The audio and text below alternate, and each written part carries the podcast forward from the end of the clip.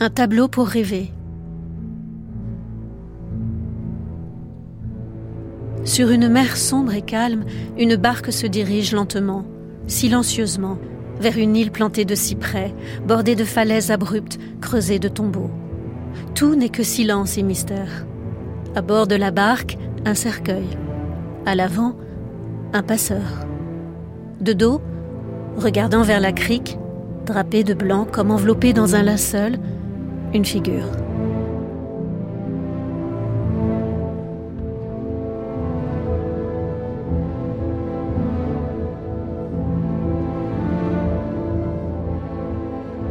C'est en 1880, à Florence, que le peintre suisse-allemand Arnold Böcklin achève pour un mécène allemand une première toile intitulée L'île des morts.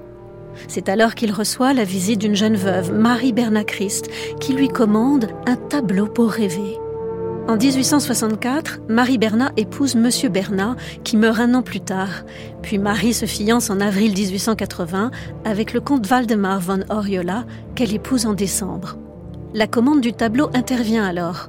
On imagine la volonté de Marie Bernat de se représenter accompagnant son ancien mari, le confiant à cette île. Mettre ainsi plus facilement fin à son deuil. Accepter ce nouveau départ par cette forme d'adieu tout en conservant le souvenir de son ancien compagnon. Marquer la fin et le renouveau de sa vie.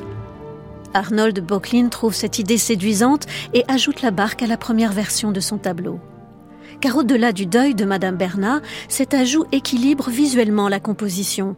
Et cette tache blanche crée un contraste lumineux avec l'intérieur de l'île, recouverte de ces arbres sombres. Cette forme vaporeuse attire le regard et diminue ainsi l'appréhension du gouffre ténébreux du centre de la peinture. Par une représentation fidèle à l'esthétique idéaliste de la fin du XIXe siècle, empreint d'italianisme, Bocklin fait résonner son thème funéraire et fait ouvertement référence à la barque du mythe antique de Charon, le passeur des enfers.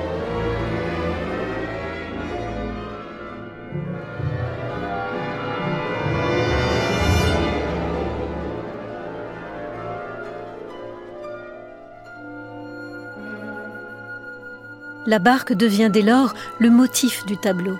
La barque des morts menée par Charon, symbole du voyage vers l'au-delà du royaume des morts. Car Charon, dans la mythologie grecque, est fils d'Ereb et de la nuit. C'est le nocher des enfers qui faisait traverser l'Achéron aux âmes des défunts qui avaient bien reçu une sépulture. En paiement, il prenait la pièce de monnaie placée dans la bouche des cadavres. La figure du passeur, au centre du tableau de Bocklin, est donc centrale. Elle est l'une des clés pour comprendre le symbolisme de l'espace insulaire funèbre, entre l'île et celui qui en permet l'accès. Mais qui est Charon dans l'île des morts? Le personnage recouvert d'un suaire? Le mort serait alors couché dans son cercueil. Ou est-ce le personnage qui tient les armes? Le rameur peint en noir est la réponse. Car le noir est la couleur des deux gardiens de l'Hadès dans le mythe antique.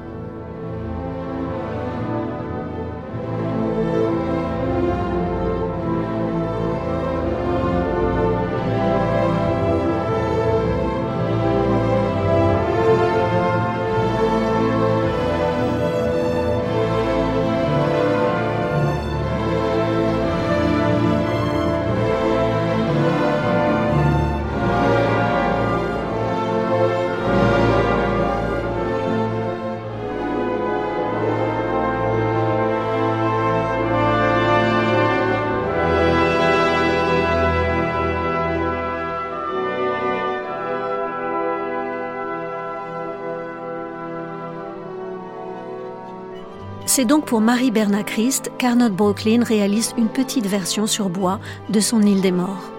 C'est le début d'un immense succès qui conduit l'artiste à reprendre encore trois fois ce sujet tout en faisant varier l'atmosphère lumineuse du paysage. Il en existe ainsi cinq versions. La première est exposée au Musée des Beaux-Arts de Bâle, la seconde au Metropolitan Museum à New York, la troisième au Musée national de Berlin, la quatrième a été perdue lors de la Seconde Guerre mondiale et la cinquième est au Muséum der Bildenden Kunst de Leipzig. C'est cependant à partir de la troisième version que le ciel nocturne laisse place à un jour blême, diminuant ainsi la portée énigmatique de la traversée. L'île devient alors plus précise dans ses contours et la main de l'homme se fait plus visible.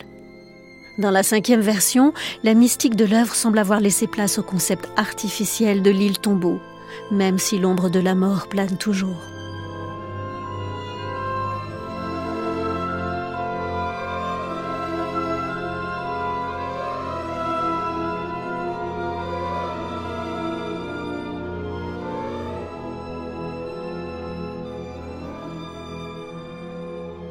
Arnold Bocklin possède une vaste culture littéraire et philosophique allemande, ainsi qu'une connaissance érudite des mythes et de leur interprétation. Depuis l'Antiquité jusqu'au grand maître de l'art européen. Aussi sait-il que selon la tradition antique, les morts reposent en deux lieux différents. Les héros, favoris des dieux, sur une île.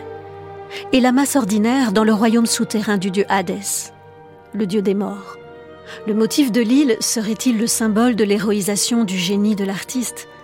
Un siècle auparavant, Jean-Jacques Rousseau est inhumé sur l'île des Peupliers, dans le parc d'Ermenonville. Et Arnold Bauclin s'imagine faire partie de cette catégorie de personnages héroïques. Ainsi le montre son autoportrait de 1873, où il se représente devant ces symboles d'immortalité que sont le laurier et la colonne de marbre.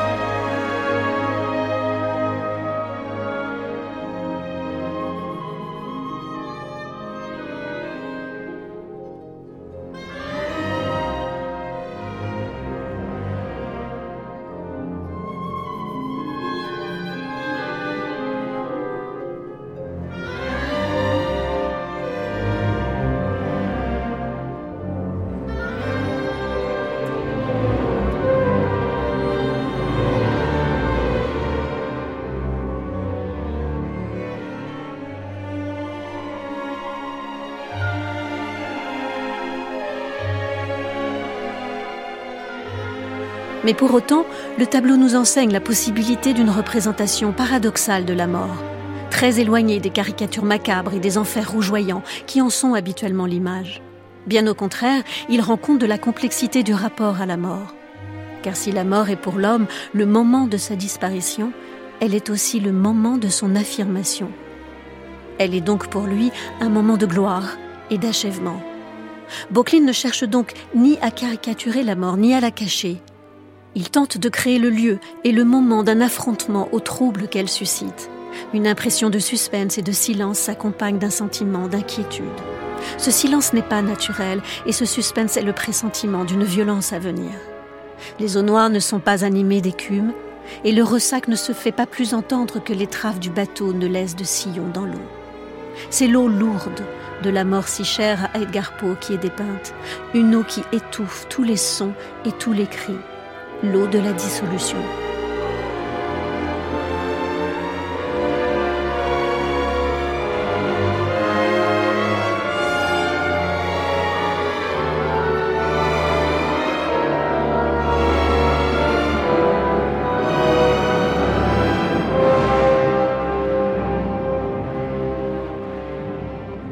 Lorsque Sergei Rachmaninov découvre la gravure en noir et blanc lors de son passage à Paris en 1907, il tombe en arrêt devant l'œuvre de Bocklin. Étonnamment, c'est l'orchestre qu'il choisit pour composer son œuvre du même titre. Chacun s'étonne alors qu'il ne choisisse pas le piano pour une gravure en noir et blanc. Pourtant, le lent tempo de percussion initiale, le bruit lent et répété des rames, l'apparition du dies nous font entendre toute l'angoisse humaine face à la mort, son oubli ou sa mémoire.